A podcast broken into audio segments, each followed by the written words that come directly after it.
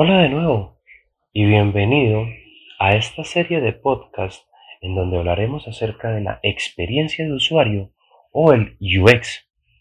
Pero discúlpame, aún no me he presentado. Mi nombre es Santiago Velázquez.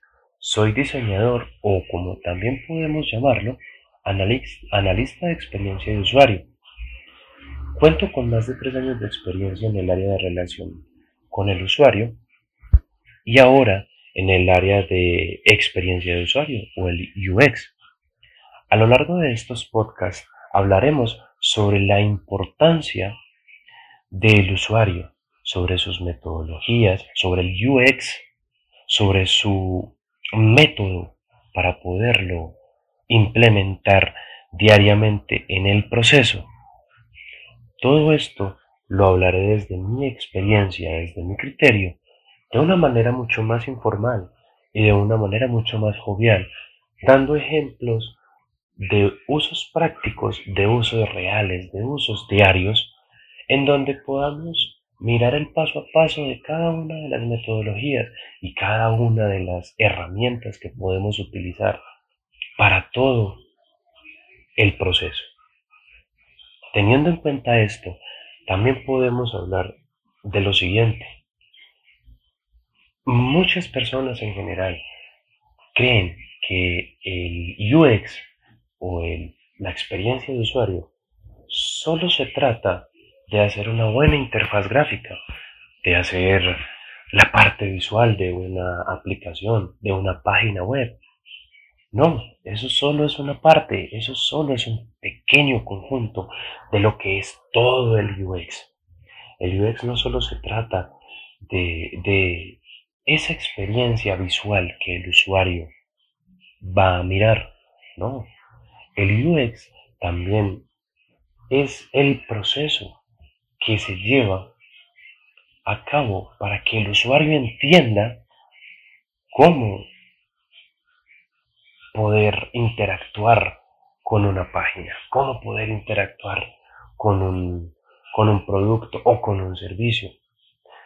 Te pongo el siguiente ejemplo. Eres un emprendedor. Tienes una tienda de ropa, tienes una, una tienda en donde vendes comida, donde eres un distribuidor. Y tus usuarios eh, te están diciendo que les gustaría que tú implementaras tu tienda también de una manera digital, que hicieras una página web o una aplicación.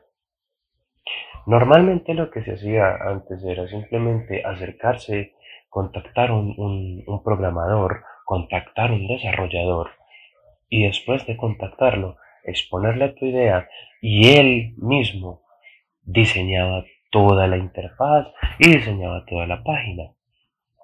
Pero ¿qué ocurría si después de montar la página, si después de programarla, si después de tú ya tenerla en línea, entra alguno de tus clientes y no entiende la página, no entiende su flujo, no entiende la estructura. ¿Qué pasa si no entiende esa arquitectura de usuario?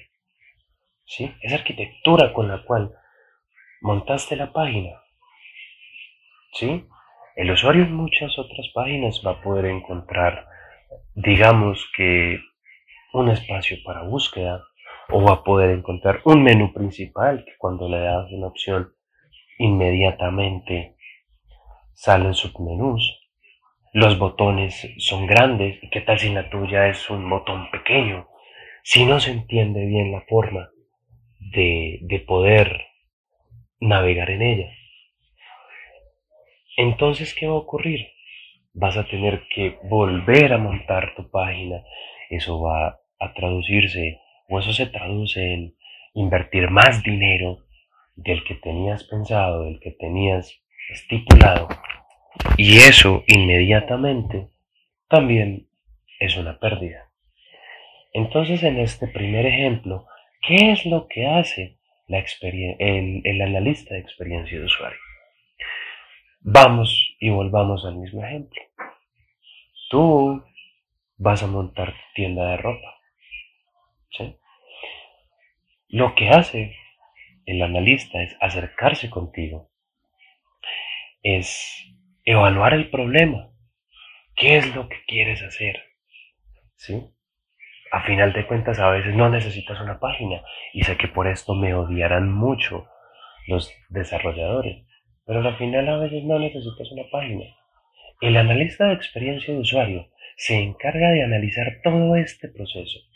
Si necesitas una página, si necesitas mejorar los servicios de atención que ya tienes, si necesitas mejorar la entrega, la forma de pago, o si quieres hacer una página, si deseas hacerla, te guía de la forma mucho más, eh, mucho más acertada posible. Entonces, ¿qué hace el analista? Primero contigo evalúa la idea, evalúa el problema, qué es lo que quieres, hace una investigación de, de, del por qué lo quieres, qué es lo que quieres obtener con tu página, qué es lo que quieres ganar con esta misma página, a dónde quieres llegar, a qué tipo de usuario quieres llegar, cuál es tu usuario objetivo, cuál es el usuario que no es tu usuario objetivo, que son usuarios extremos, pero que al final también pueden utilizar tu página. Entonces se encarga de hacer esto. Después se encarga de hacer una investigación con diferentes páginas, de implementar lo que ya está bien implementado. Porque si algo ya está bien implementado, es bueno seguir ese mismo ejemplo.